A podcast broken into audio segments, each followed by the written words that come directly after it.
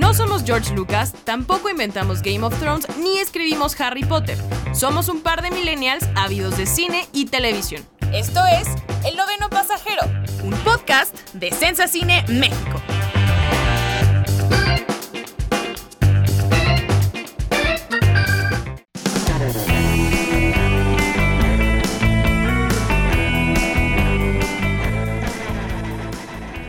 Amigos de Sensacine México, yo soy Tamara Cuevas y gracias por acompañarnos en el sexto programa de la segunda temporada del Noveno Pasajero. Me acompaña como siempre Miguel Ángel Martínez. ¿Cómo estás Mike? Hola, hola a todos. Pues bueno, pues aquí estamos en una semana más de, eh, pues de cuarentena. Eh, seguimos atrapados en el limbo de, de esta, bueno, pues de esta pandemia por COVID-19. No sabemos cuándo. El día de la marmota, es el día de la marmota. Sí, la verdad es que por ahí he visto unos memes que dicen que estamos atrapados en marzo, como si fuera día de la marmota, y, y completamente coincido porque, pues desde, desde, marzo los días parecen lo mismo. Eh, hay más novedades respecto al cine, respecto eh, a las series. Esta semana tuvimos ahí los, los nominados al Emmy 2020. Ya está regresando algunos deportes, se acabaron otros. Eh, hoy justamente regresa la NBA. Uh, yo creo que después de, de, ver The Last Dance y a Michael Jordan, pues va a tener un repunte importante de, de rating. También ya la NFL se acerca por ahí, pero eh, lo que no se acerca, eh, al menos en México, es eh, los estrenos importantes en, salas de cine. Eh, a pesar de que hay abiertos un, una buena cantidad de cines en México, estuve revisando por ahí, hay más de 60 cines abiertos en México. Los estrenos no están cerca de, llegar por ahora y pues bueno, vamos a estar hablando de, eso más adelante. Sí, en este sexto programa queremos pues platicar o, responder a la pregunta de si el 2020 fue el año perdido del cine, el año en el que no se va a regresar la historia, vamos a decir, ¿te acuerdas del 2020 que no hubo nada, que la vida se paró por completo? O sea, porque sí estamos parados. Nunca ni en, ni en las eh, historias de ciencia ficción más alocadas eh, pasa, bueno, o sea, el chiste es que no hay cine, a eso me refiero, a que yo no me imaginaba que íbamos a tener un año sin ir al cine, sin ver películas, eh, con, con, esto de que el streaming ya se convirtió ahora sí el, en el rey, o sea, el cine perdió la batalla este 2020 y quién sabe, hay muchísimos ya, muchísimos artículos ya y ensayos que están pues eh, justamente analizando eso de, de si el cine se va a volver a levantar, cosa que sí parece ahorita muy desoladora. Porque, bueno, hablaremos más adelante de las reglas para regresar al cine, pero claramente no vamos a regresar como a, a, a como íbamos antes al cine, a ir en familia o a ir en, de cinco personas o seis personas, en parejitas o cosas así. Ya no va a ser igual que eso. Y eso es, ya si te pones a pensarlo, y si y, y, y de verdad te imaginas ese panorama, sí es un poquito triste para nosotros los que amamos ir al cine con amigos o tal vez solos, pero no va a ser lo mismo. A diferencia de la industria, por ejemplo, de los videojuegos, eh, los videojuegos durante este año han tenido un repunte extraordinario. Incluso por ahí la, la, Organización Mundial de la Salud, en sus recomendaciones de qué hacer en la cuarentena, te decía, lee un libro, haz ejercicio, juega videojuegos, literal era lo que te estaban diciendo, ve películas, etcétera, ¿no? Entonces... A diferencia de esa industria, pues el cine y la música también, esta parte de conciertos, están siendo muy muy afectadas. En el caso del cine, pues hace unos meses justamente arrancamos el podcast haciendo un análisis del impacto que tendría el COVID-19 en la industria del cine y la televisión, los retrasos tanto en estrenos como en rodajes y demás. Y yo creo que en ese entonces ni siquiera éramos capaces todavía de dimensionar el daño que estábamos por, por ver. Eh, creo que todavía no lo estamos. Eh, muchos creíamos que para julio parecía un buen mes para más o menos retomar actividades.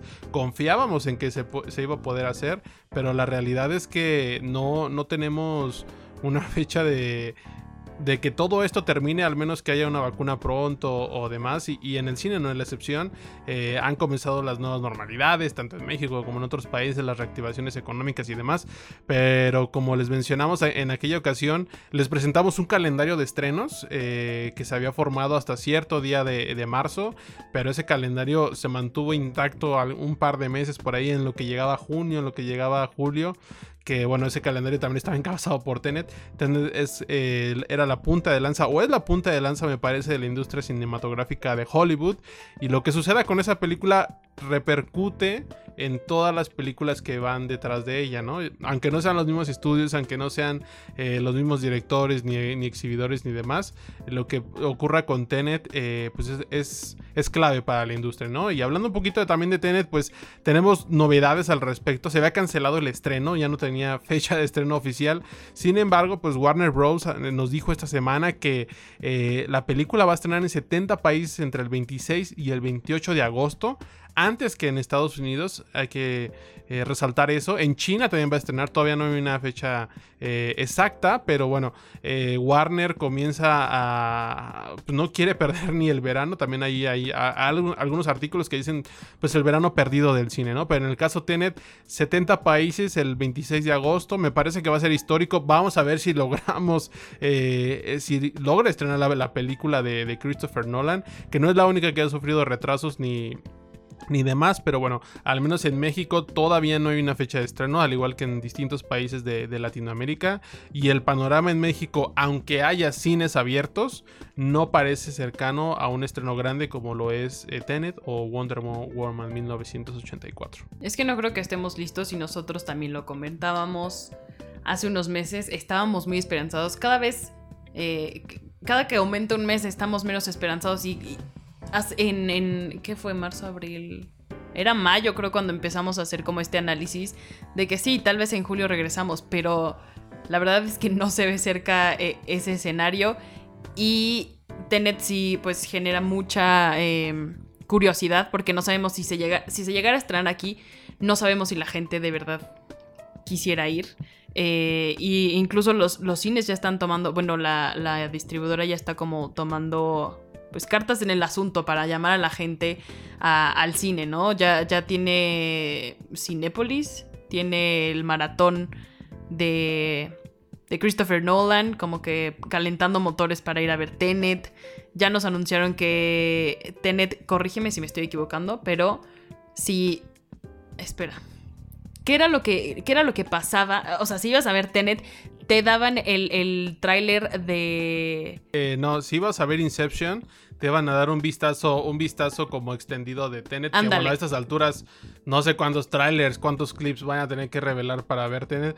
Que el punto yo creo que ya no pasa por qué tanto me vendes la película, sino qué tan seguro me siento de ir a ver la película a un lugar cerrado. Porque bueno, viene este vistazo extendido de Tenet viene este nuevo tráiler de Wonder Woman que también ya hemos visto demasiado, me parece. Eh, tuvieron que revelar por ahí el, aspecto de, la villana, que es, o sea, fue un gran spoiler y, salió de la distribuidora en absoluto. Y también por ahí viene el primer tráiler de Dune, eh, esta película de Denis Villeneuve, protagonizada por Timothy Chalamet. Eh, una de las más esperadas, de hecho, la película que yo más espero de este año, pero estamos en la misma conversación. No sabemos si la vamos a poder ver, no sabemos si va a estrenar siquiera, pero bueno, también me parece que Warner estrena esta película de Dune o la tiene ahí para diciembre, eh, pensando en el Oscar del próximo año, que también está, está retrasado, pero es una fuerte candidata y pues va a entrar. O sea, ellos yo creo que buscan eh, fortalecer sus aspiraciones con esta película que también me parece imperdible, ¿no? Creo que Christopher Nolan está haciendo un gran berrinche. Pero bueno, esta ya es mi opinión. Deberían no estrenar Tenet, al menos no en México. Tal vez toda la gente me odie, pero no creo que estemos listos para eso. Pero yo no soy López Gatel ni soy nadie del gobierno, entonces no me tomen en cuenta. Eh, y bueno, lo que pasa con Tenet obviamente afecta a toda la cartelera y todo. Es como un efecto dominó. Si una no se estrena a tiempo, pues entonces la que sigue tampoco se va a estrenar a tiempo por casos de mercadotecnia, ganancias, en taquilla y demás. Y pues ya. Eh, varios estrenos retrasados hasta el 2021, que en marzo se, retrasaron a finales del 2020. Y dijeron, sí se va a hacer en el segundo semestre, eh, tranquilos, vamos a tener estrenos. De repente Tenet se cae y junto a ella se caen un buen de películas. Y justo en el fin de semana de Comic Con, como que todo mundo dijo, vamos a lanzar que ya no vamos a estrenar nada en cines. Ahorita está Comic Con, que fue un fracaso. O sea, Sí, fue algo muy triste. Todo este año está muy triste en cuanto al, mundo del entretenimiento, o sea, que significa cine, televisión. Está súper triste. Los estrenos que se han retrasado ya hasta el 2021 eh, son Mulan, Wonder Woman 1984, eh, Un lugar en silencio 2, que era la película que yo más esperaba eh, en el primer semestre del 2020. después de haber visto el, el debut de John Krasinski en largometrajes, creo que era una de las películas que más esperábamos todos nosotros. Y, y ahí tengo miedo, o sea, tengo un poco de miedo porque siento que la gente no querrá ir a ver Un lugar en silencio 2. O sea, después de vivir una cuarentena, siento que la gente lo que menos quiere ver ahorita es una historia como la de Un lugar en silencio 2. Fíjate que ahí, ahí no sé, ¿eh? porque en Corea del Sur estrenó esta película de Estación Zombie o Train to Busan, eh, la de Península, y es un éxito la película. Esa película de qué es? De zombies y de apocalipsis y de muerte y, y shalala, ¿no? Entonces eh, es la película más exitosa de Corea del Sur zombies, destrucción, pandemia, apocalipsis, o sea, todo lo drástico. Y yo creo que, mira, cuando dimos la noticia acá en Sensacine con un lugar en silencio 2, la reacción fue una resignación eh, grande. O sea, sí anunciamos ahí con Top, eh, Top Gun, pero la gente estaba muy emocionada por ver un lugar en silencio 2. Y también empiezo a percibir un poquito de, resignación ya en el público. Eh, justamente mencionas esto que coincidió en las noticias de los retrasos con la Comic Con, que sí, la Comic Con fue un fracaso en cuanto a números, no lo decimos nosotros, hay ahí analistas eh, que, hicieron unos buenos números comparando tan solo Twitter con este año y con el año pasado y definitivamente no. Es que ni siquiera era un, ni siquiera era un fake live, güey, o sea, era una entrevista grabada y ya eso fue lo que nos dieron. O sea, sí estuvo súper terrible. Ni siquiera hubo un esfuerzo de hacer entrevistas en Zoom. O sea, nada, ni por teléfono, ni... Sí fue una cosa muy muy triste, la verdad. Sí, la verdad es que también el, mismo evento pues no, no, ayudó, pero hablando también de los estrenos, pues mira, Mulan no tiene una fecha confirmada de estreno ni siquiera en 2021, está como en el limbo totalmente. Eh, Disney pues la movió también, o sea, literal, el día que se movió Tenet ese mismo se dijo en algún, ese, mismo día se dijo en algunos medios, esperen más cambios. Y tómala, todo el jueves, el miércoles, jueves y viernes, cambios, cambios, cambios, cambios. Mulan tiene fecha de estreno. Por ahora, Wonder Woman tiene su 2 de octubre eh, fijado, no sabemos qué pueda pasar. Black Widow también, faltaban por ahí 100 días, creo que el miércoles, 100 eh, días para que estrenara. No se sabe qué vaya a pasar con esa película. Eh, The Friend Dispatch, la nueva película de Wes Anderson, también tenía su fecha de estreno para octubre, que ya se había retrasado, iba a estrenar en julio y ahora ya no tiene fecha de estreno ni en 2021 ni en ningún sitio, ¿no? También, eh, bueno, Top Gun, es interesante el caso de, Top Gun y de Un lugar en silencio, estas películas que pertenecen a Paramount, porque, o sea, han sufrido los cambios más fuertes y, y algo que me llama mucho la atención es qué hizo Universal Pictures cuando comenzó todo este embrollo de, de los retrasos, pues ellos sí movieron sus películas un año literal. Dijeron, no van a estrenar este año porque no se va a poder y nos la jugamos y apartamos las fechas del 2021 y lo hicieron muy bien. Rápidos y Furiosos la movieron un año, Minions la movieron un año, este, títulos importantes que yo creo que les iban a dar o iban a ser de los más taquilleros del, del 2020, ahora quizá lo sean en el 2021, ¿no? Pero... Eh, no batallaron tanto como ahorita Warner, como ahorita Disney, que están realmente preocupados en dónde meter sus películas porque pues, ya no hay fechas eh, disponibles y se empiezan a agotar, ¿no? Entonces eh, es interesante ver qué va a pasar con Dune, no, no sabemos realmente, y sobre todo con Avatar y con Star Wars, estas películas que ya parecen malditas. Avatar ya, Avatar ya se extendió hasta que tú tengas nietos, o sea, quién sabe, quién sabe cuándo va a terminar esa franquicia. Eh, no lo sabemos. También eh, surgió hace poquito, anunciaron que, que el TIFF sigue adelante. Se va a hacer también online. Está bien raro, yo te pedía que me explicaras el otro día, porque no entendí si sí va a haber festival en Canadá. O sea, si va a haber prensa o va a poder ir la gente a ver, a, ver los, bueno, la selección del festival. Si. Porque espero que no sea igual que Comic Con. O sea de verdad que sí espero que no sea lo mismo que, pasó con Comic Con. La verdad es que ahí todavía es, es una incógnita muy buena que, pone sobre la mesa. ¿Qué es el TIFF? Pues es el Festival Internacional de Cine de Toronto. ¿Y por qué es importante o por qué lo tenemos en el, radar? Porque bueno, este festival es considerado como la línea de salida de las películas que pueden estar nominadas al Oscar o que entran de lleno eh, a esta temporada de, de premiaciones. El año pasado por ahí estrenó Parasite, estrenó Retrato de una mujer en llamas, estrenó Joker, estrenó... ¿Viste Marriage Story? Exactamente. Marriage Story no estrenó ahí, estrenó en... En Venecia, pero ahí llegaron. O sea, sí, es como los festivales europeos, pero en América, estrictamente en América, Telluride, el Festival de Telluride y el Festival de Toronto son los festivales que hay que seguir de cerca eh, para que. Eh, para las premiaciones también por ahí estuvo Yuri, eh, estuvo, estuvieron varias películas que, que, bueno, estuvieron sonando muchísimo en la temporada de premiaciones y que fueron ganadoras, ¿no? Este año, ahí les van nada más para que vean el impacto del, del COVID. El año pasado hubo más de 300 películas en la programación del TIFF, más o menos unos 10 días. Este año solo hay 50 películas, una sexta parte de lo que tuvimos en el 2019. Y el TIFF realmente es un festival que es hecho para los cinéfilos. Ellos te presentan lo mejor de los festivales que ha habido en el año, te lo, te lo aglomeran en, un programa realmente eh, impresionante. Y este año solo va a haber 50, películas. Eh, tristísimo, la verdad es que a mí, a mí me, entristece mucho. Y sí, o sea, justamente el festival va hasta ahora. Lo que dicen es que los aforos van a estar reducidos al 50%. Y en el caso de la prensa, la prensa internacional sí te dice el festival, no planees viajar a Toronto porque no va a haber lugar para prensa, no va a haber funciones de prensa no va a haber nada de lo que había el año pasado.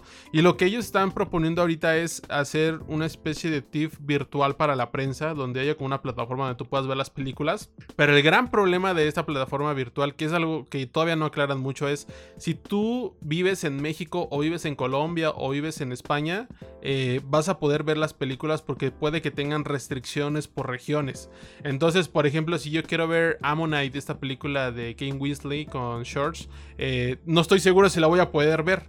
Si quiero ver, no sé, bueno, no, no recuerdo muchas películas. Bueno, I Care a Lot, que, que está Rosamund Pike y Isa González, eh, eh, que es una premier. Es, es, una es una premier mundial, pero no sé si la voy a poder ver. O sea, yo me voy a acreditar y todo, ¿no? Pero esas restricciones de, países empiezan los grandes problemas. Por ejemplo, tuvimos ahí Scooby-Doo que estrenó en HBO Max eh, y en México no llegó. En México, según eso, va a llegar en, cines, pero no sé qué tanto puede afectar eso. No sé si vaya a haber embargos, no sé si vaya a haber. O sea, es una logística muy complicada y sin duda en el caso del TIFF, pues bueno, a ver, a ver qué sucede con, con la edición vamos a estar ahí tratando de hacer lo mejor posible para cubrirlo, pero definitivamente este festival, que es uno de los más grandes del mundo, ha resentido muchísimo el efecto de COVID.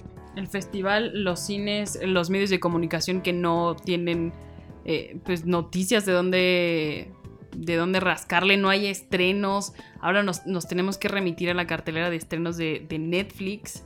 Creo que sí es una crisis que ya habíamos dicho afecta a muchísimas cosas, pero pues en el cine sí la hemos resentido un buen.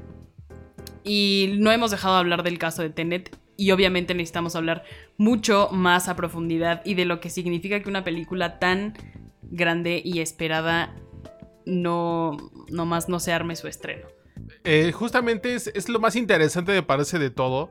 Eh, ya mencionamos que va a estrenar en 70 países eh, a finales de agosto. En Estados Unidos puede que tenga un estreno reducido, pero ¿por qué es importante analizar esto?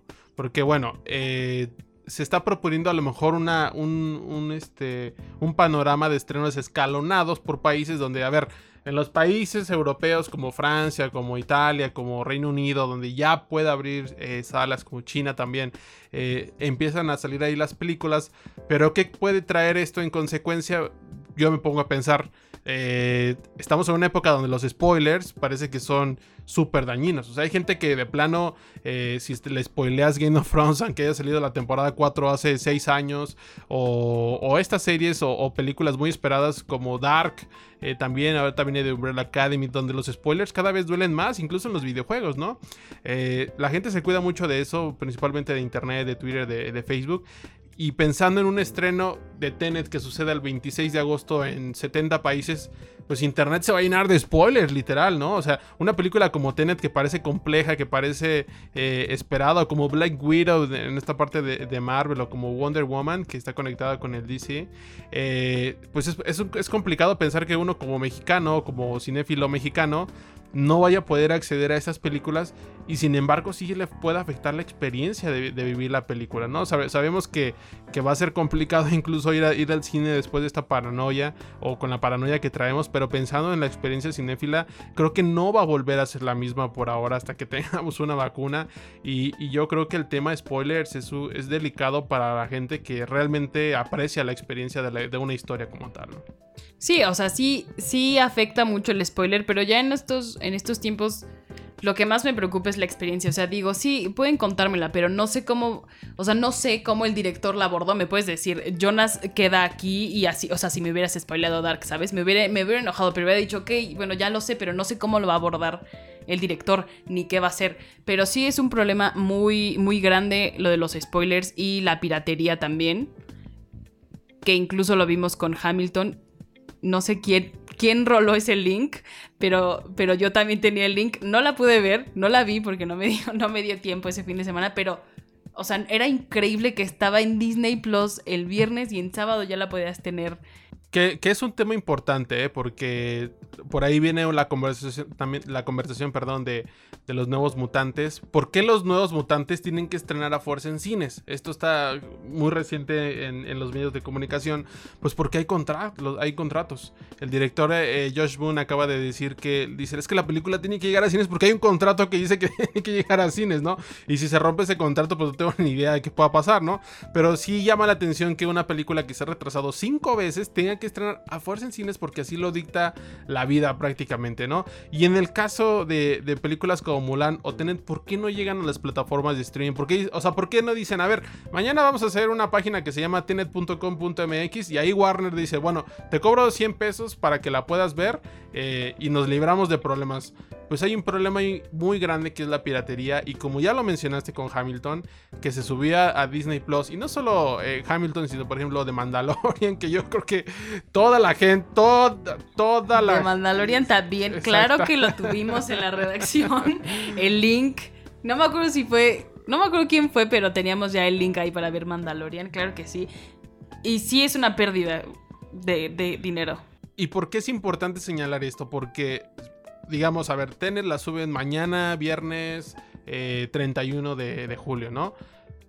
El primero de agosto la vas a encontrar en todos los torrents, todos los sitios de, torrent disponibles en 1080p, en HD, con subtítulos en español, en inglés, en francés, todos los que están habilitados en la plataforma. Entonces, ¿qué significa esto? Pues pérdidas millonarias para para la los estudios, para las distribuidoras, porque por ejemplo se habla de que tiene, tiene que recuperar más o menos 800 millones de, dólares y imagínate que la subes a, a tu video on demand y este y se pierden esos 800 millones, ¿no? A lo mucho gana 100 a lo mejor, ¿no? Entonces es un riesgo importante para las distribuidoras que y, y, es por eso que no vemos las películas, no están proyectadas para estrenarse en plataformas y no lo van a estar, así se los digo, no van a poder estrenar Tenet ni Mulan, a lo mejor Mulan ya de tanto que la andan aplazando o, yo creo que Mulan sí va a estrenar en China y ahí sí spoilers, bueno, ahí no hay spoilers, ¿verdad? Pero eh, si, si, van a decir, si se puede estrenar en China, órale, suéltenla, suéltenla, suéltenla, suéltenla. Este, porque pues ahí el, mercado pues sí parece mejor, ¿no? Pero esta es la respuesta quizá a que las películas como Black Widow, como Un lugar en silencio eh, y demás, no lleguen a, plataformas de... o a una plataforma como tal formada por el estudio. Caso contrario con Bob Esponja, que esa película hizo un deal Paramount con Netflix y lo que va a suceder es que se va a estrenar a principios del 2021 eh, en Netflix y ahí el deal no me imagino cuánto han de haber cobrado porque yo creo que sí fue una buena, una buena lana sin, sin dudas, ¿no? Sí, pero pues ya o sea, es el chiste de tener que adaptarte a las, a las circunstancias. Y hay distribuidoras que lo hicieron muy bien y que dijeron, hay que amistarnos con el enemigo y decir streaming, casa Netflix, ahora sí te necesitamos, porque esto tiene que salir, porque la gente también se va a volver loca, nosotros vamos a perder y las personas que lo estaban esperando tampoco lo tienen, bueno, en fin.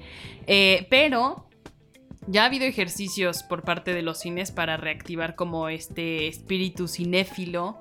Eh, empezaron con, empezamos con el maratón de Christopher Nolan, que acaba de cumplir años. Y justo todo este caso de Tenet. Creo que Christopher Nolan es la persona más famosa este 2020. Como que es el niño. el niño al que todo le salió mal este 2020. Nos enteramos que no deja utilizar celulares en el set. Que no deja sentar a la gente en el set. Ya, como que es la persona más odiada, por así decirlo. Y, no sé. Pero bueno, no sé cómo duerme por las noches. El chiste es que eh, los cines eh, lanzaron un maratón de Christopher Nolan. Van a pasar Batman el Caballero de la Noche y Batman el Caballero de la Noche Asciende. También está Inception, me parece. Sí, sí van a sacar Inception. Eh, como que, nos están llamando. O sea, el chiste, es que el chiste no han entendido que el chiste no es que no seamos cinéfilos. O sea, el chiste es que nos preocupa contagiarnos de coronavirus. No, no que no nos ofrezcan buenas películas. Ese no es el problema. El problema es que no ha habido una campaña que de verdad te diga no, o sea, no te pueden prometer que no te vas a contagiar, ¿sabes? Pero tiene que haber como una campaña muchísimo más, eh, no sé, con mayor difusión, mayor claridad, que me explique cómo van a hacerle para que yo no sufra eh, el contagio de coronavirus en sus salas. Y, que sabes que también pensando en este panorama de estrenos o de reestrenos, yo sí creo también que la cartelera es culpable de, ese distanciamiento del cinéfilo, en, caso de México. ¿Por qué digo esto? Porque la cartelera de los cines que estén abiertos en México, pues es la cartelera de marzo y es una cartelera muy floja porque recién había terminado el Oscar. El año, por así decirlo, del cine estaba comenzando en marzo. Eh, logró estrenar Unidos de, Pixar. Venía Un lugar en silencio, se canceló una semana antes del estreno, eh, su salida a cines. Y el, eh, o sea, realmente el año del cine estaba comenzando apenas.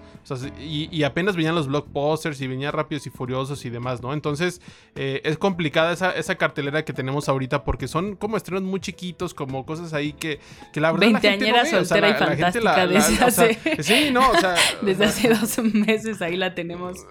Sí, no, o sea, ahí sigue. Abrieron los cines, por ejemplo, en en junio y veinteañera lleva dos meses ya en cartelera inamovible porque no hay otras cosas que ver, ¿no? Entonces eh, es, un, es un problema eh, importante y yo sí creo que, por ejemplo, o sea, estaba pensando el otro día, Oye, pues yo no vi el origen en, cines. O sea, yo no, no, me tocó verla en cines. Y dije, bueno, si hubiera un buen protocolo y si en los cines en mi ciudad estuvieran abiertos, a lo mejor consideraría ir a verla, ¿sabes? Porque esa experiencia yo no la tuve.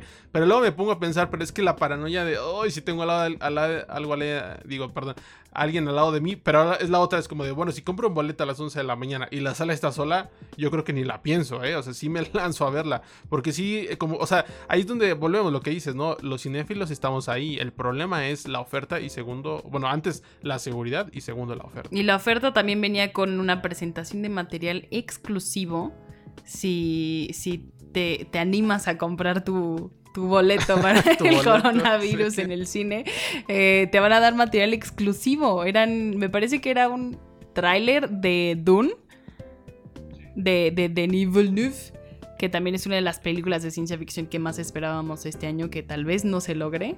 Eh, tenía su estreno para diciembre, para, finales de diciembre de, de, este año. Quién sabe, la neta es que yo ya no, no creo que la veamos este 2020. Sí, y sabes, pero ahí es donde volvemos a la experiencia, al tema de la experiencia. Me acuerdo de Blade Runner 2049 y esa era una película que tenías que verla en una sala de cine sí o sí. O sea, el sonido de esa película era una cosa de locos. Eh, la imagen, la, experiencia. o sea, era la, fotografía, justamente lo que dices. Este personaje de, Ana de Armas se veía espectacular en pantalla grande también, ¿no? Entonces, sí, sí podríamos decir que Dune, al igual que Tenet, porque Tenet está rodada en IMAX, tiene su, su, versión en IMAX, hay que verlas en la pantalla grande, ¿no? O sea, Dunker, eh, con todo y todo, o, o Interstellar, sí había una diferencia notoria visualmente. Eh, en una pantalla IMAX a una pantalla normal. Eh, entonces, pues sin duda son cosas que hay que ver en la pantalla grande, pero el problema es ver cuándo y cómo se puedan ver, ¿no?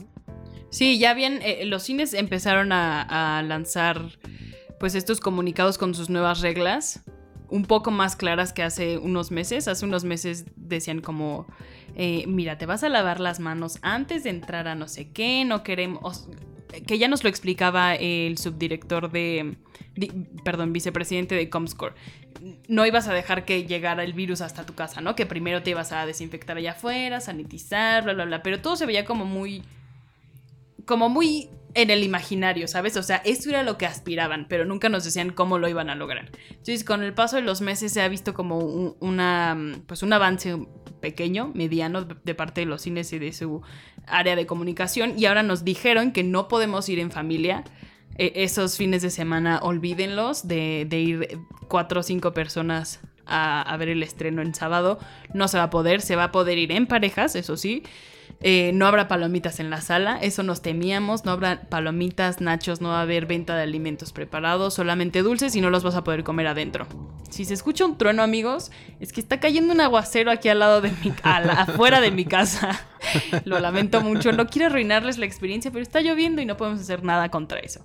El chiste es que, de, qué te sirve comprar dulces si no los vas a comer durante la película? O sea, si todos aplicamos la de ir por unos nachos, se nos antojaban unos nachos y salimos, ¿no? Regresábamos a la oficina, pero el chiste no es ese, el chiste es ir al, al cine con toda la experiencia y es una cosa que si ya te pones a pensarlo muy detalladamente es triste porque no va a ser igual, ya nunca, nunca va a ser igual.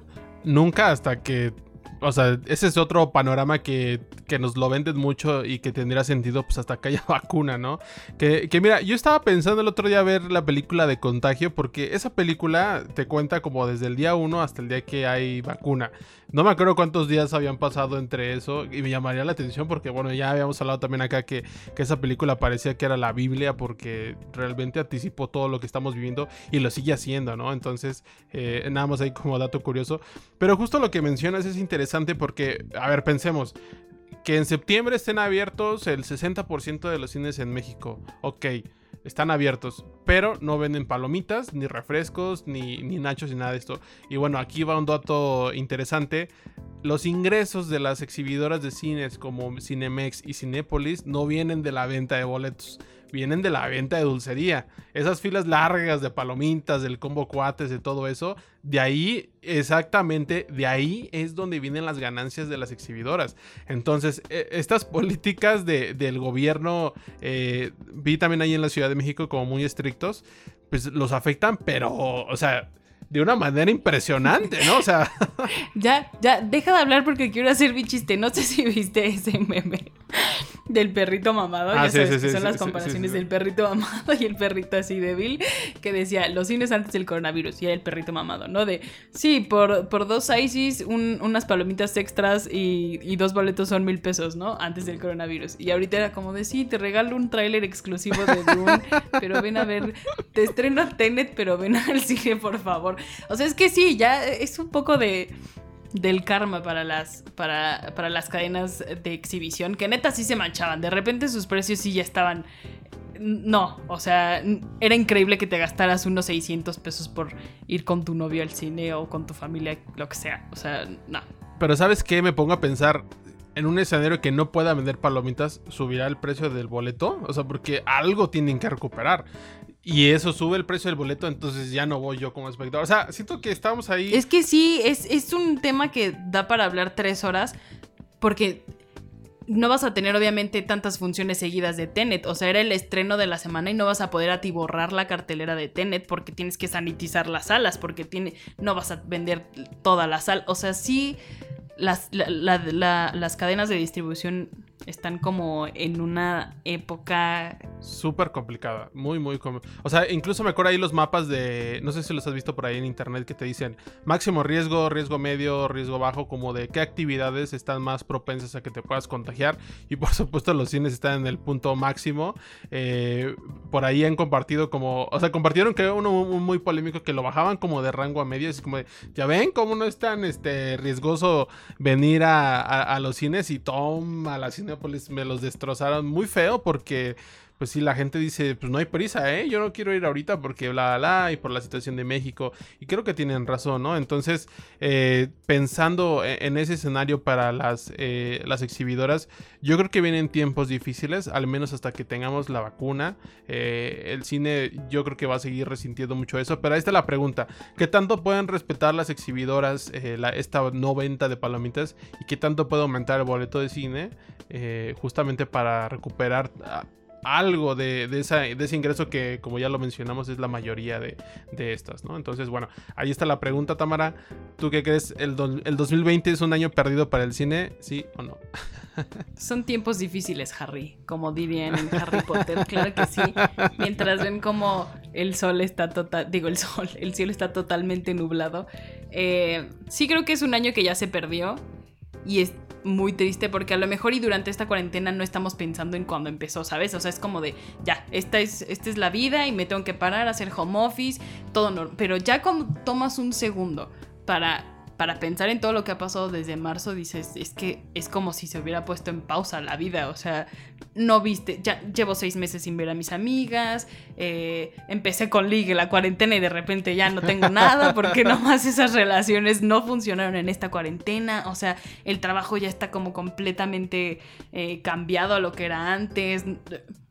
La vida sí está, o sea, sí sí, no quiero ponerme yo aquí melancólica ni nostálgica ni nada, pero sí es una normalidad que esto es terrorífica. Creo que la industria del cine perdió muchísimo este año. Creo que Christopher Nolan está muy molesto, como ya lo he dicho. Eh, pero sí, eh, este sin duda fue un año perdido y creo que en los anales de la historia estará este año de 2020 como todo lo que no sucedió. O sea, no sé, no sé tú cómo lo veas, Mike. Sí, la verdad es que eh, suena muy drástico decirlo, pero cuando se anunció este movimiento de, de, Tenet, o sea, que primero se dijo que ya no tenía fecha y después como que, bueno, probablemente puede estar en otros países, sí se hablaba de que el cine, el año del cine había terminado ya. O sea, incluso desde marzo, como ya les había comentado, se decía que el año estaba perdido para el cine. O sea, sí había analistas que decían, este año se acabó para el cine en pleno marzo y a esa gente la llamaban loca y le decían de todo. Pero una vez que, ves este, lo que ha pasado en los últimos ya cuatro meses, que como lo dices es cierto, o sea, han pasado tantas cosas en, en cuatro meses y de repente ya no somos tan conscientes, pero como que es cierto que hay momentos justo como mencionas que, nos recuerdan, dice, híjoles, que ya pasaron y esto y esto y lo otro, y, tantas cosas tan atípicas de, de verdad que hasta revelaron que hay ovnis, santo Dios, y era esa era la, noticia del milenio, yo creo, ¿no?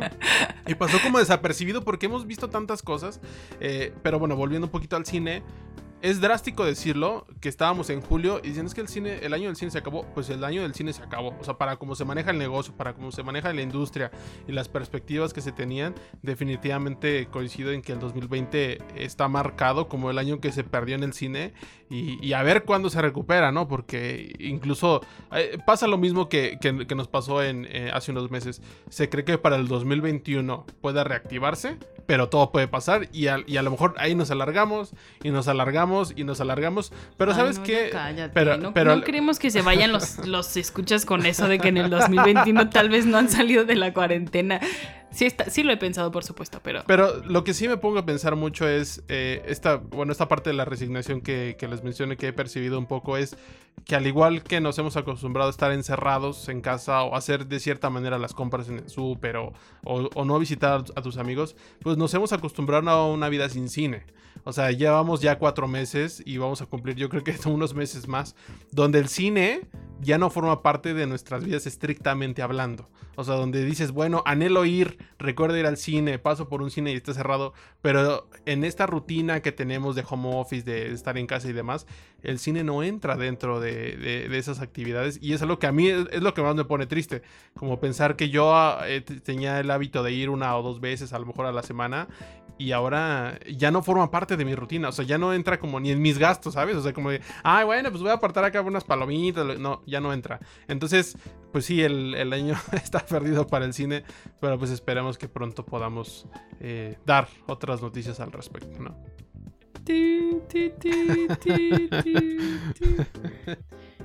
Bueno amigos, ahí están las conclusiones del año perdido del 2020, eh, el año maldito, pero ahora vayamos a otros temas.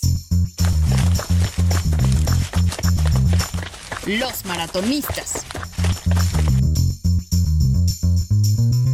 Amigos de Sensa Cine, bienvenidos a Maratonistas, eh, un espacio, como ya lo saben, para hablar de la televisión a full, que es lo que vamos a hacer en esta sección. Pues el pasado miércoles, ¿fue miércoles o fue martes, Mike? Martes, martes, martes. Ya no sé en qué día vivo porque la cuarentena, en la cuarentena todos los días son lunes. Pero el martes se dieron a conocer las y los nominados al premio Emmy del 2020, que obviamente su ceremonia se va a llevar a cabo online, sí, como todo, como, como todo en este 2020. Eh, pero pues hay varias cosas muy interesantes que queremos platicar sobre, sobre cómo se dio, em, cómo se dieron estas nominaciones, quién se puso a la cabeza, quién perdió el récord. Entonces vamos a comenzar. Te cedo la palabra para que hables del primer récord que se rompió este año. Bueno, antes que nada, pues ¿qué son los Emmys? Pues los Emmys son como el Oscar de la televisión. Así de sencillo. Es eh, esta ceremonia anual que, premia a lo mejor, entre comillas, porque luego también hay muchas polémicas, al igual que el Oscar, eh, que vivimos en, la televisión durante un año en curso. El, corte de, de, los Emmys es algo extraño, no es, no es estrictamente como de enero a diciembre, no, no, no.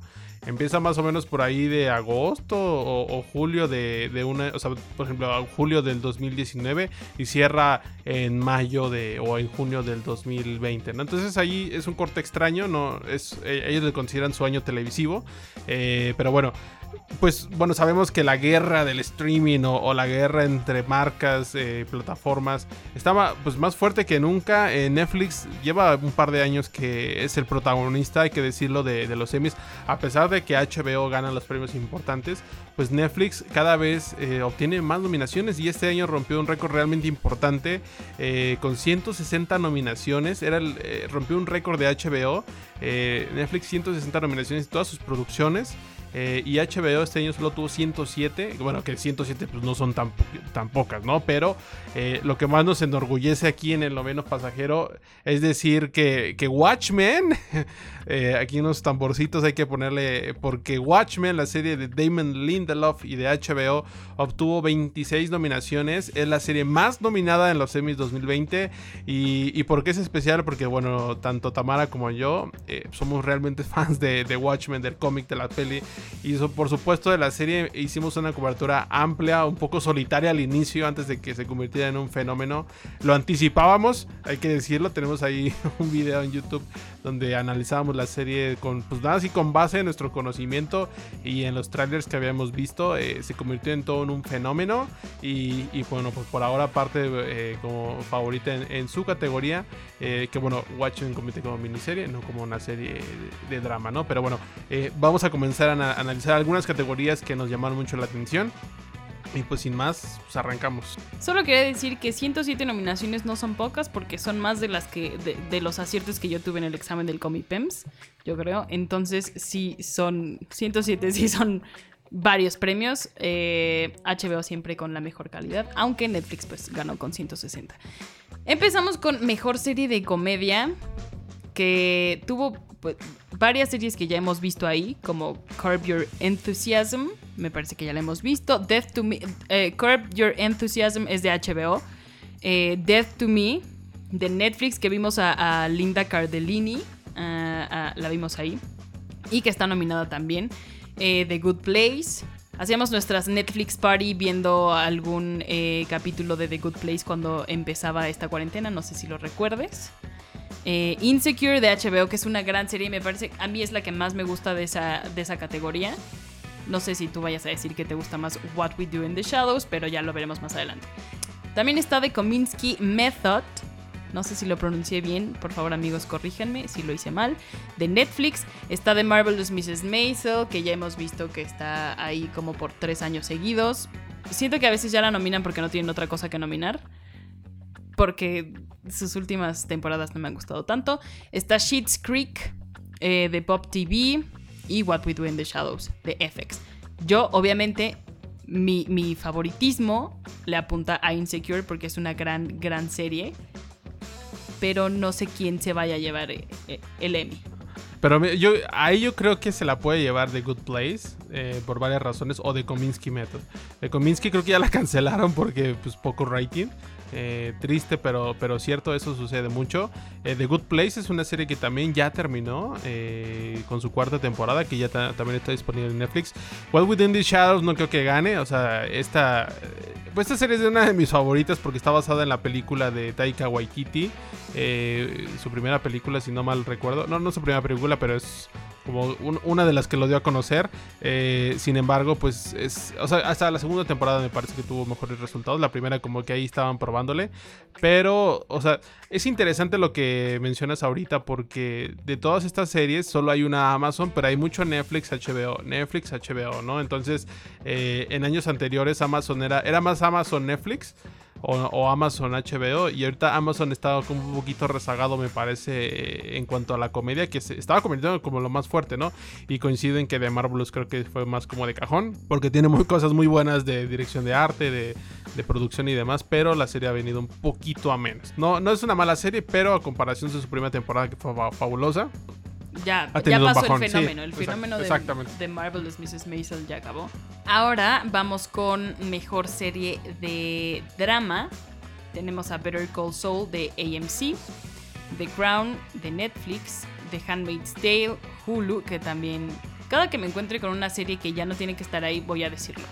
Aunque no le guste la audiencia. The Handmaid's Tale ya no debe de estar ahí porque ya no es lo que vimos en la primera temporada. Eh, Killing Eve de mi preciosa, preciosa, preciosa Phoebe Waller-Bridge también está nominada. Es de BBC America y AMC.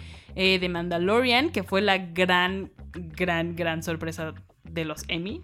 Creo que nadie se lo esperaba, pero ahí está, de Disney Plus. Está Ozark, de Netflix. Está Stranger Things, que obviamente le van a nominar. Si estuvo nominada el año pasado, pues ya, ¿por qué no van a nominar la tercera, no? Y está Succession de HBO. Interesante lo de, Mandalorian porque yo creo que lo hacen un poquito más por rating y por la, el fenómeno Baby Yoda. Porque a lo mejor van a querer meter algo ahí. Es interesante porque también es histórico esto. Es la primera nominación para una serie de Disney Plus. Eh, tampoco es que tenga muchas, ¿verdad? Pero eh, de Mandalorian pues es pues va a estar ahí en la historia como la primera serie de la plataforma de Disney. Favoritas, eh, Succession yo creo, eh, Ozark, la temporada 3 de Ozark es, es, espectacular. Succession me parece que es la favorita, pero a mí me gustaría que ganara por ejemplo Better Call Saul, ya se lo deben desde hace rato y yo coincido mucho con The Handmaid's Tale. Eh, la segunda temporada fue horrorosa y la tercera temporada ha sido increíble, o sea, ha caído sí es una cosa bien rara porque de Handmaid's Tale leí el libro, que, es como un pilar de la ciencia ficción y me gusta, o sea, no voy a decir ahí está horrible porque me gusta mucho la ciencia ficción y el libro es muy bueno, pero lo que hizo la serie fue agrandar o expandir este universo que ya nos había presentado Margaret Atwood. Tenía las raíces, pero igual dijeron, vamos a tomarnos licencias dramáticas y fue una muy, muy buena primera temporada. O sea, superó totalmente, a lo mejor y me van a odiar, pero sí superó un poquito al libro. O sea, el libro es muy bueno, el libro es un pilar, como dije, de la ciencia ficción. Pero eh, la serie tenía lo mejor de los dos mundos y creo que a todo mundo nos sorprendió. Y de repente eh, se, eh, se, cayó. Em, de Ofred como que se, se escapa cada 30 segundos de su casa y nunca le pasa nada. Entonces es como de, a ver, ya, algo le tiene que pasar ya. Sí, el, recuerdo mucho el final de la segunda temporada que había sufrido mucho el personaje y literal en el final, no les miento, de repente, como las, las criadas le dicen, ahora vente para acá, y vente para acá, y vente para acá. Y salte, salte, se saltaron toda la seguridad así, en un operativo como de misión imposible, y al personaje nunca le pasa nada, y ¡ay, Dios santo! No, bueno, ya. Eso es, me parece, tema para otro, otra conversación, pero tu favorita, Tamara, no nos dijiste. Eh, supongo que Ozark, o sea, la neta le debo la tercera temporada, pero... es maravilloso. Pero las otras dos que yo vi habían sido increíbles y, también ya se había reconocido a Jason Bateman como director. Eh, entonces creo que ya, pues se lo den a Ozark. Better Call Saul, sí, la neta te la debo porque no he visto nada, nada, nada de Better Call Saul. Tal vez lo deba hacer. Pero bueno, esa es mi favorita. Y si no, que gane Succession. Yo creo. Y pues bueno, hablando de Ozark, pues en la categoría de mejor actor de drama tenemos a Jason Bateman.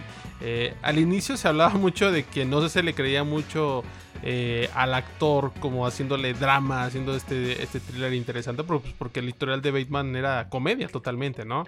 Entonces eh, uno lo ve en Ozark, al inicio te cuesta trabajo, pero lo ves en esta tercera temporada y, cómo ha acaparado su personaje y, lo ha abrazado, desarrollado, me parece impresionante. Es una serie que ha crecido muchísimo, tuvo por ahí un bache en, su segunda temporada, pero eh, la tercera es, es espectacular, o sea, de inicio a fin es espectacular. Va a acabar próximamente, entonces si no han visto Ozark, amigos, háganlo, está en Netflix. Yo creo que es la mejor serie eh, de Estados Unidos de, Netflix, exceptuando a Dark. Eh, pero bueno, tenemos otros nominados a Sterling Brown de DC Sauce, ya lo habíamos visto nominado. Steve Carell regresa. Eh, a los Emmys con The Morning Show, esta serie de... Pero no regresa por Space Force, eso sí está raro. sí. The Morning Show, esta serie de, Apple, Apple TV, que también debuta en los Emmys. Brian Cox de Succession, de Billy Porter de Pose y Jeremy Strong de Succession. Aquí está complicada, se la ha llevado Sterling en algunas. Yo creo que ya deberían de dárselo a Jason o, Succession. Me parece que Succession va a ser eh, la gran ganadora en, estas categorías importantes porque es una serie que, ha sido muy fuerte en los últimos años. También estuvo, ganó por ahí en los Globos de Oro de este año, que este año pasaron los Globos de Oro, aunque no se acuerden amigos. Eh, ha acaparado muchos reflectores la serie y yo creo que va a estar por ahí triunfando próximamente. Yo eh, espero que se lo den a Jason Ojalá. O a Jeremy, tal vez a Billy Porter también, para que nos dé un gran speech.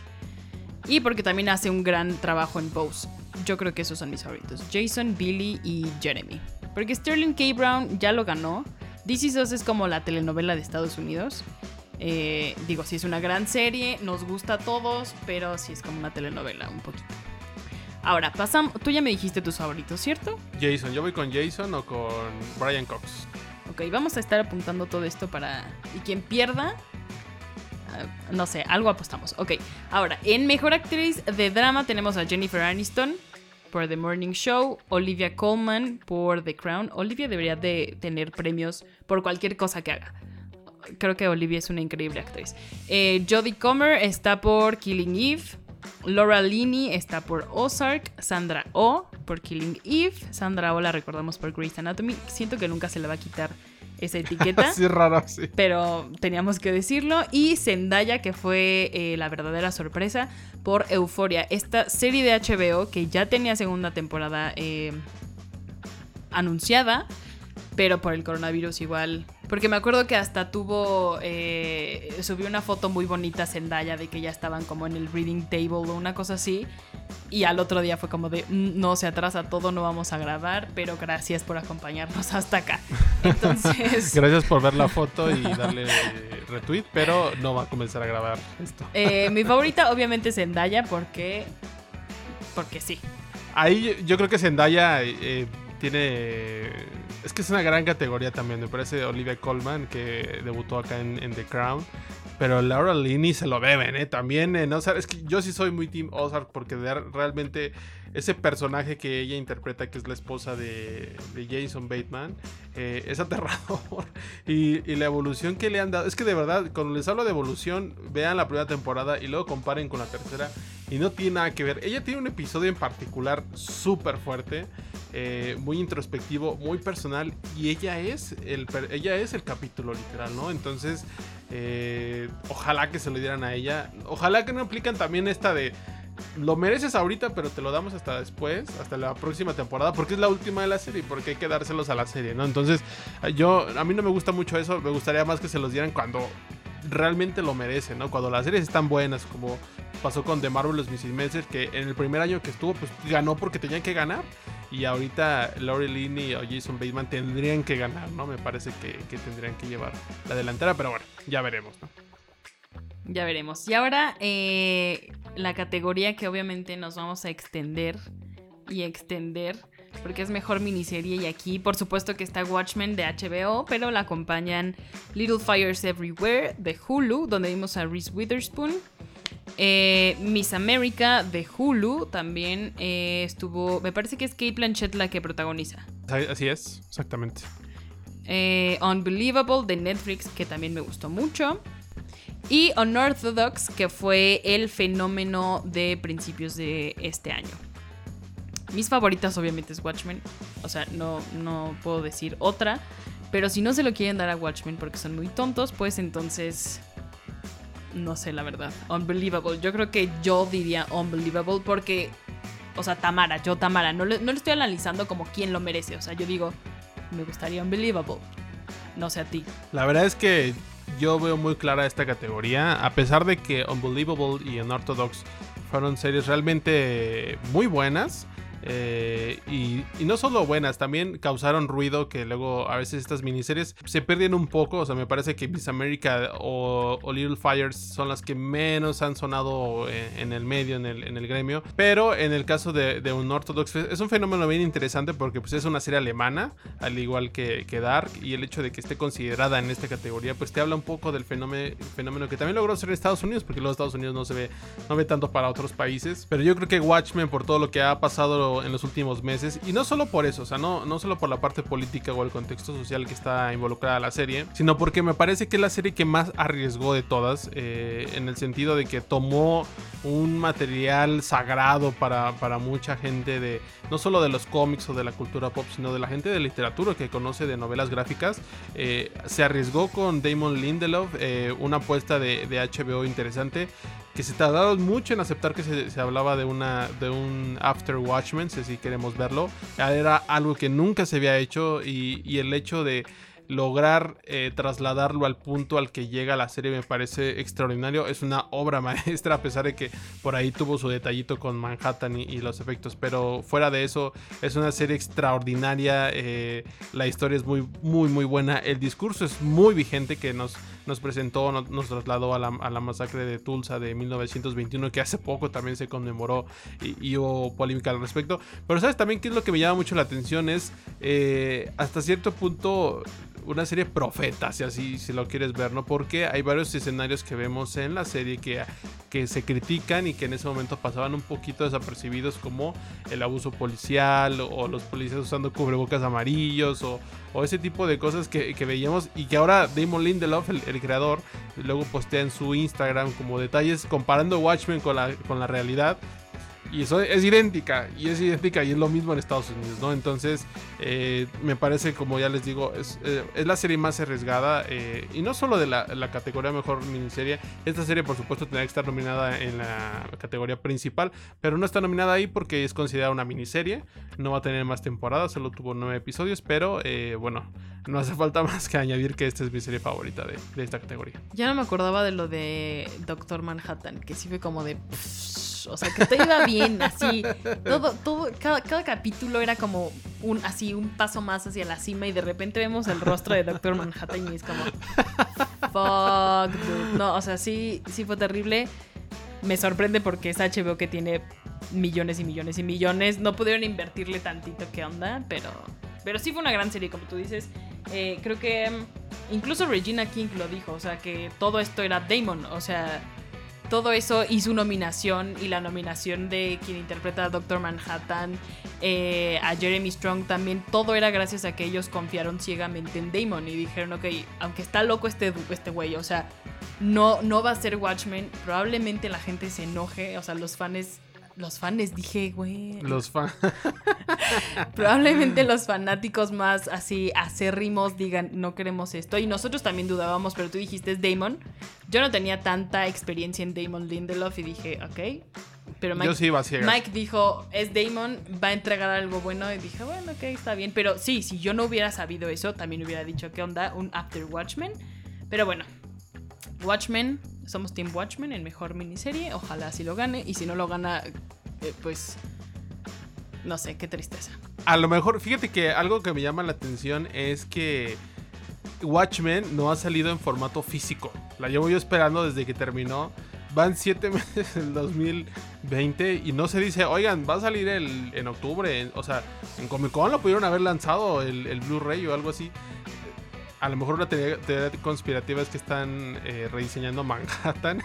y estamos, estamos viendo el Lindelof Cut o algo así porque si ahí les faltó y sorprende de HBO que mira, yo creo que pasa lo mismo de siempre. Eh, les dijeron, ok, ten tu dinero para que la hagas y si sale chida, luego te damos más dinero. Nada más que acá Damon se las aplicó y les dijo, pues, o tiene que, o sea, lo va a hacer chida desde el inicio porque no pienso hacer más capítulos, ¿no? Entonces, pues con el dinero que me la des, que me des, pues con eso lo va a hacer. Y pues con ese dinero la hizo. Entonces, pues ya no. O sea, a lo mejor HBO dijo, después vieron, ah, pues igual se ve feito y después lo componemos. Nada más que ya no hice una temporada, muchachos. a ver cómo arreglan su. Ah, no es cierto, iba a decir una grosería, pero prometí ya no decir groserías. Eh, ahora, pasemos a mejor actriz en miniseries, que tenemos a Kate Blanchett por Miss America, a Shira Haas por Unorthodox, que salió un, un video muy bonito, una reacción muy bonita de, de los protagonistas de Unorthodox cuando supieron que la serie estaba nominada a los Emmy y fue muy bonito. Eh, está Regina King, The Watchmen, por supuesto. Octavia Spencer, The Self-Made. eh, y Kerry Washington por Little Fires Everywhere. Mm, está buena esta, ¿eh? Pero Ya, o sea, ¿qué le hacemos? ¿Qué le hacemos si vamos a decir que Regina King, o sea, no sé por qué nos detenemos en esta categoría? Todas son grandes actrices, todas eh, siempre dan como increíbles trabajos, pero sí nos está cegando el fanatismo y queremos que gane Regina King. Y ya, eso es, eso es todo. a lo mejor quien podría dar ahí una sorpresilla me parece que es Shira. Eh, pero Regina King pues ha tenido un año extraordinario. eh, va a debutar su película en el Festival de Toronto, One Night in Miami, me parece que se llama. Entonces, pues bueno, ahí eh, el premio, creo que el premio es para Regina, no tiene nada que ver. Regina ya había trabajado con Damon Lindelof previamente en The Leftovers. Eh, esta serie infravalorada por la academia, que nunca estuvo nominada en categorías importantes, solo en actriz de reparto, ah, dígame usted.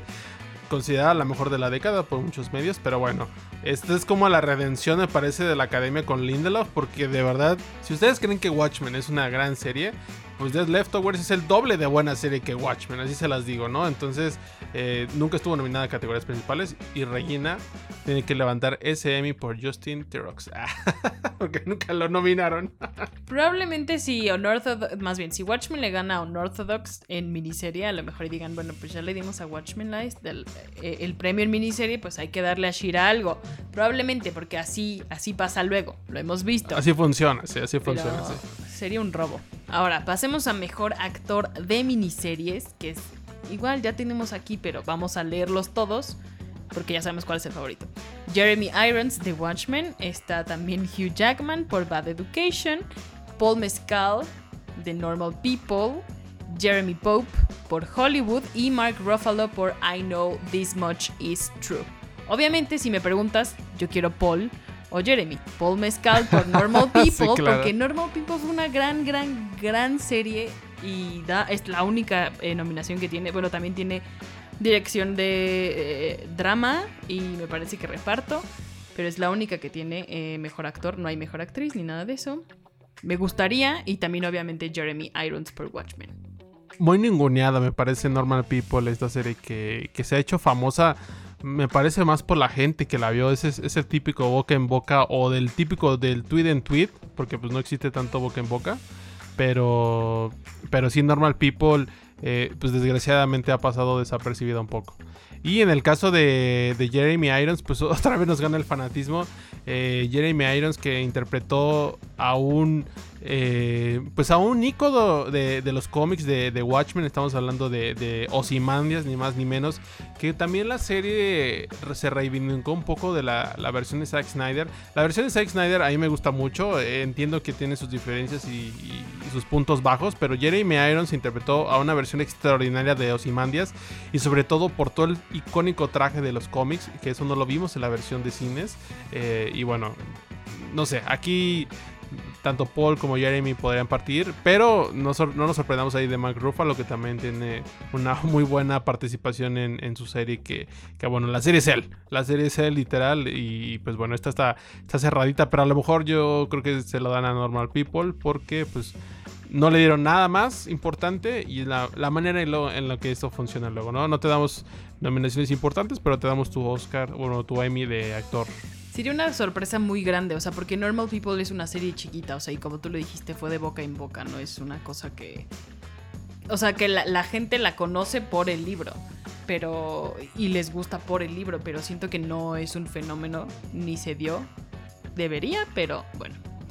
Eh, mejor actriz de reparto en miniseries está Holland Taylor por Hollywood, Uso Aduba por Miss America, Margot Martindale por Miss America, Tracy Ullman por Miss America, todo es Miss America en esta categoría, Tony Collette, Unbelievable, eh, y Jean Smart por Watchmen. Obviamente, hablo por Mike y por mí, queremos que gane Jean Smart.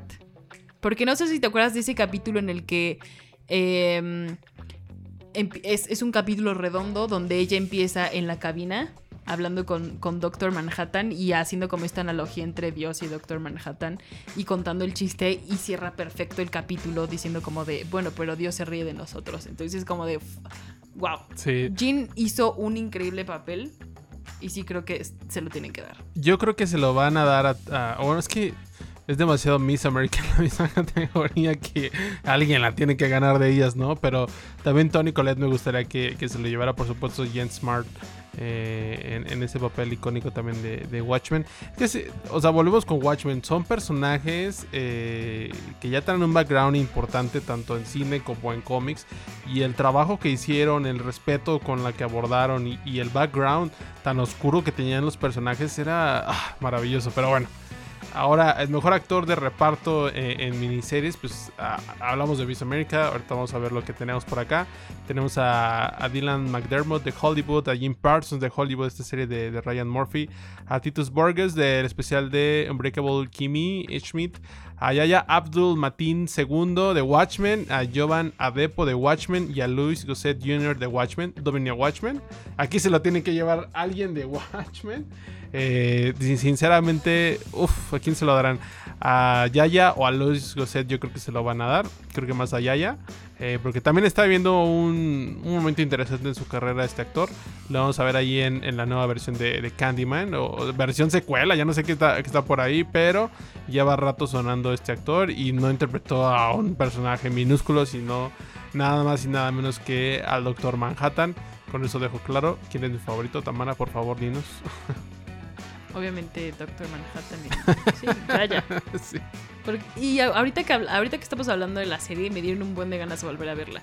O sea, porque en ese capítulo donde te dicen que él es Doctor Manhattan, es como de que yo estaba esperando que fuera incluso Regina. O sea, yo decía, probablemente sea ella, probablemente sea o sea, no sé, como que este es un trip, Damon lo cambió todo, lo está rehaciendo, a lo mejor y nos va a decir que Doctor Manhattan es doctor ahorita, quién sabe.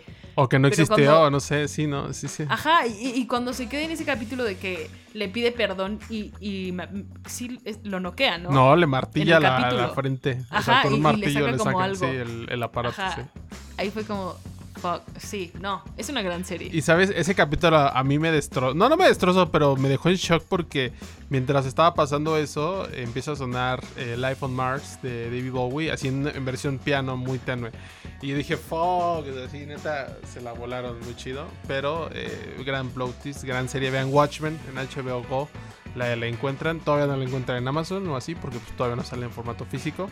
Eh, cuando salga, que lo van a saber por parte de nosotros porque somos muy fans.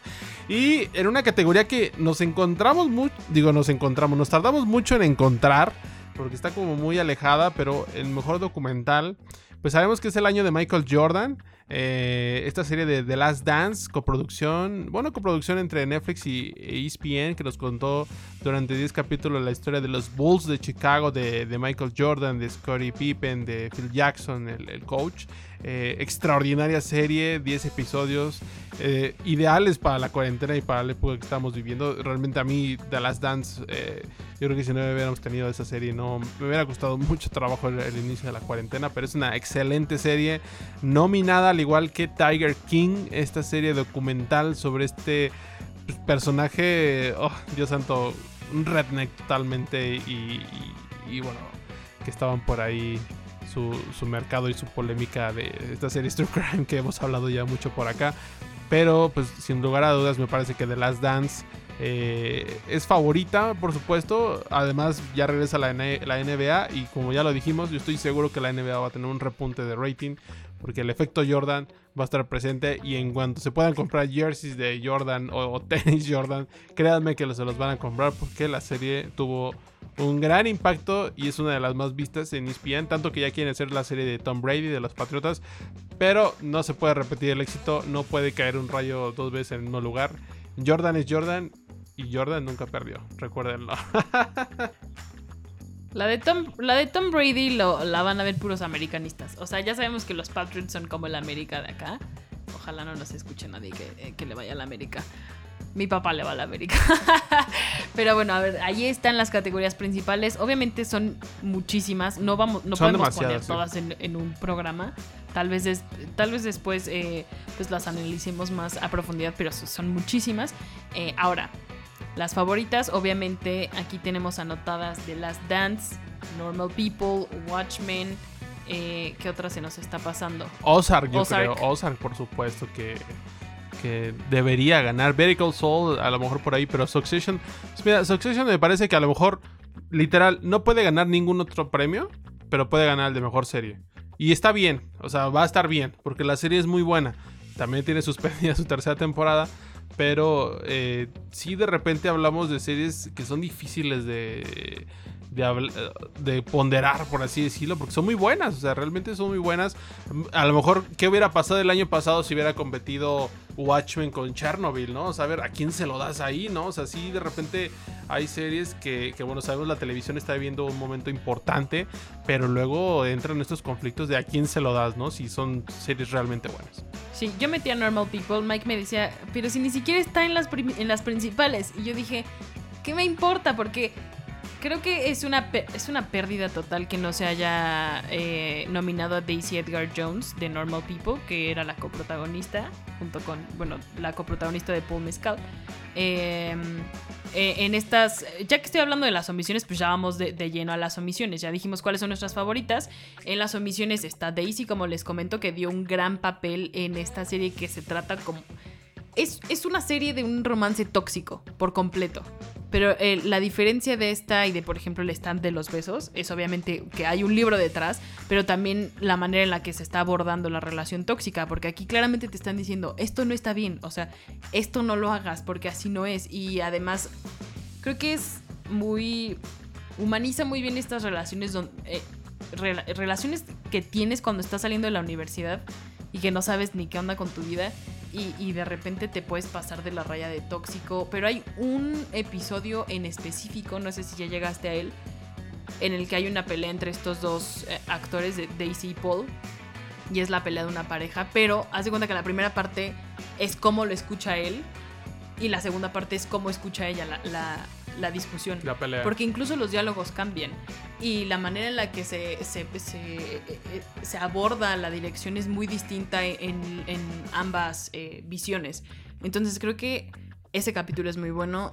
Ahí se engloba todo lo, que quiere decir la serie. Pero bueno, ya no voy a afanar más eh, de Normal People. Y una omisión que nos dolió mucho a Mike y a mí, y estoy segura que a otros fanáticos allá afuera, es que Tim Blake Nelson de Watchmen, que interpretaba Looking Glass, no estuvo nominado en actor de reparto.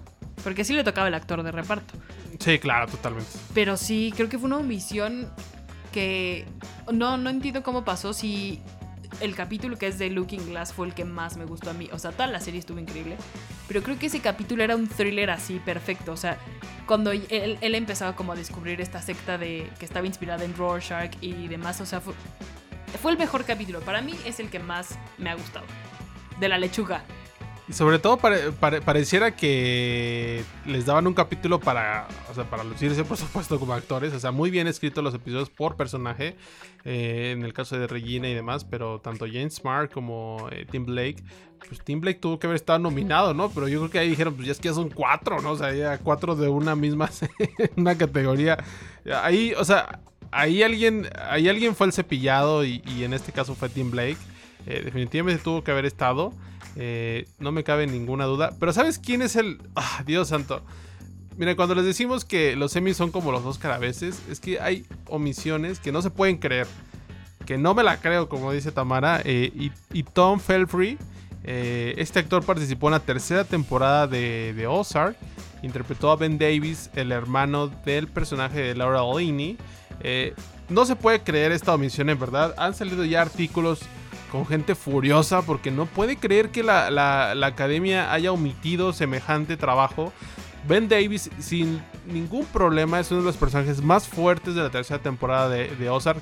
Tiene un capítulo demencial, de, de, verdad. Es que cuando les hablo de, de, Ozark y esa temporada, Laura Laney y Tom tienen un capítulo realmente impresionante eh, donde ellos lo llevan. O sea, ellos llevan un capítulo, una hora y pico ellos solos. Eh, y no solo por, por un capítulo, como ya lo vimos en el caso de Watchmen, a lo largo de la temporada, eh, Ben interpreta a un personaje que tiene problemas, enfermedades mentales. También llega a ese punto en la serie. Y no es cualquier problema, es un problema realmente serio. Y la manera en que él aborda y se compromete con, con este padecimiento que, que tiene su personaje es impresionante. Y de verdad, o sea, cualquier persona que haya visto la tercera temporada de Ozark daba por hecho que él, iba, él tendría que estar nominado, incluso eh, ser ganador de, una estatuilla por ahí. Eh, también se habló mucho de que se parecía ahí como un poquito a Kenny Reeves. Creo que coincide un poco. Pero eh, sin duda, yo creo que de las que hemos mencionado, bueno, la Daisy también es muy, muy polémica increíble. O sea, de verdad no se puede creer. Y, por eso hablamos de que no son definitivas estas premiaciones, ¿no? Al igual que los Oscar y los Globos de Oro.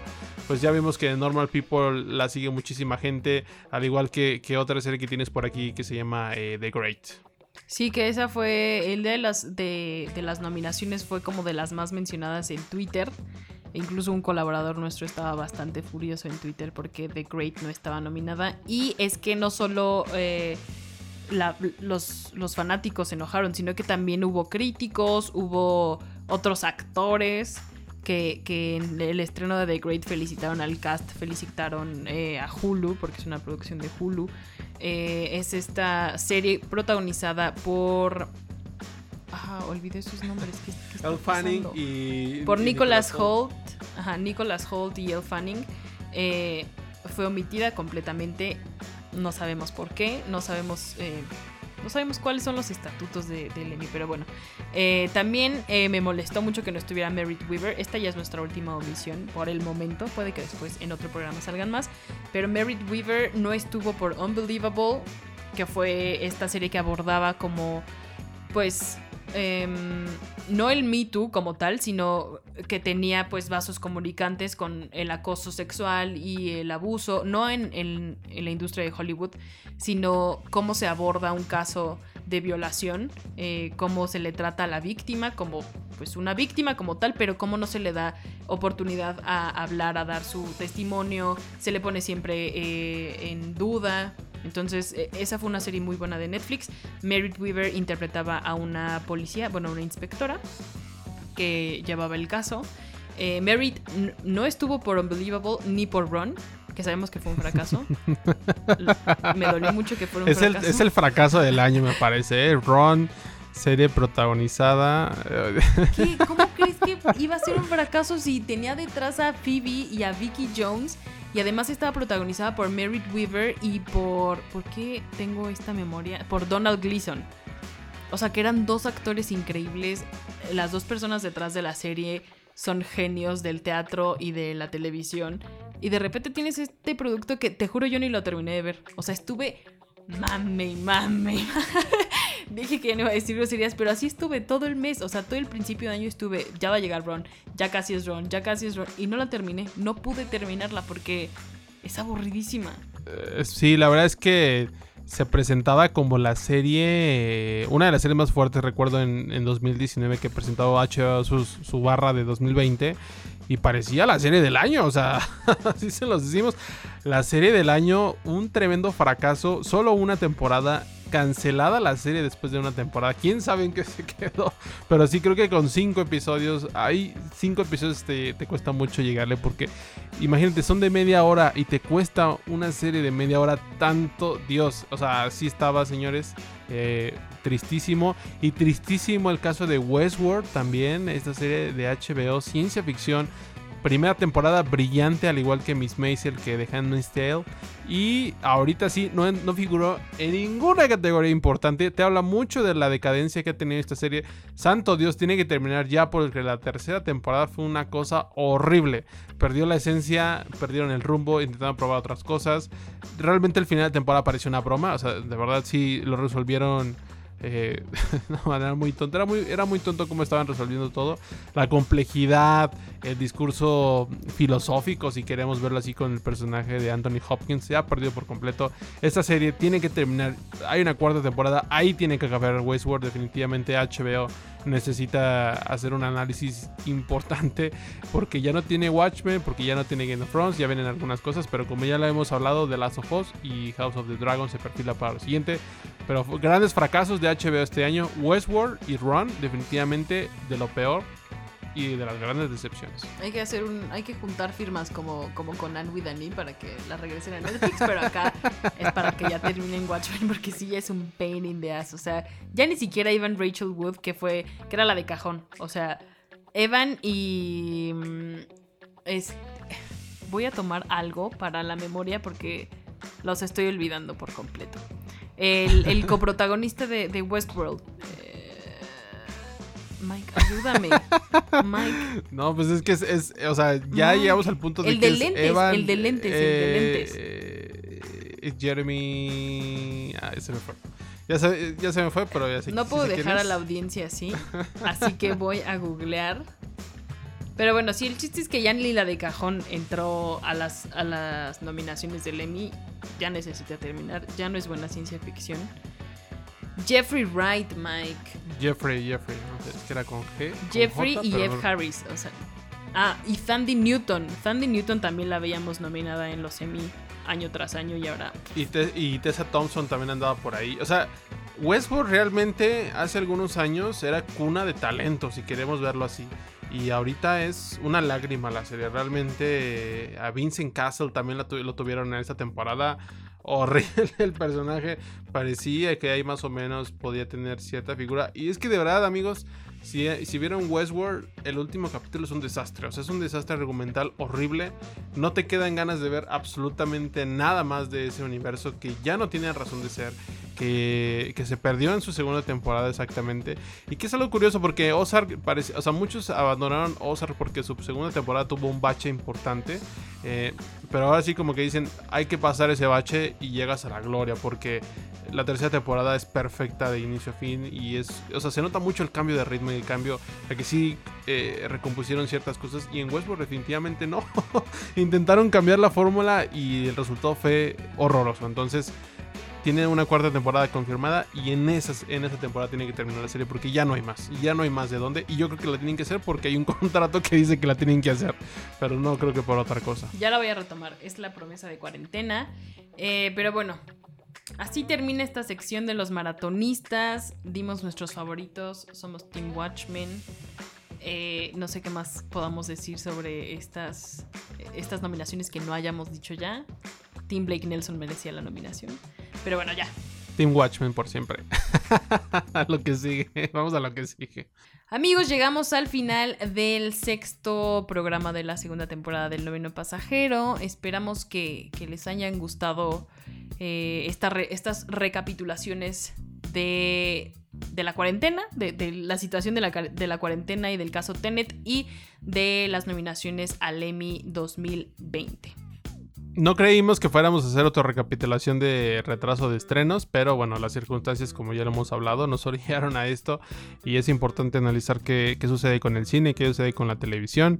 Eh, pues como ya lo han, lo han escuchado en, en distintas ocasiones, pues somos Team Watchmen hasta el final. Nos pueden seguir en las redes sociales de Sensacine México, Sensacine MX, pero también en nuestras redes personales. Yo estoy como T-Cuevas13 y Mike está como... Eh, como arroba Philmikes en Twitter o Philmikes, como gusten eh, eh, buscarlo, por ahí estamos. Envíenos sus comentarios, sus favoritos de, los semis, qué opinan de la nueva normalidad de los cines, de la situación que atraviesa la industria en general, si, si irían a ver Tenet en caso de que se estrenara en México o no irían.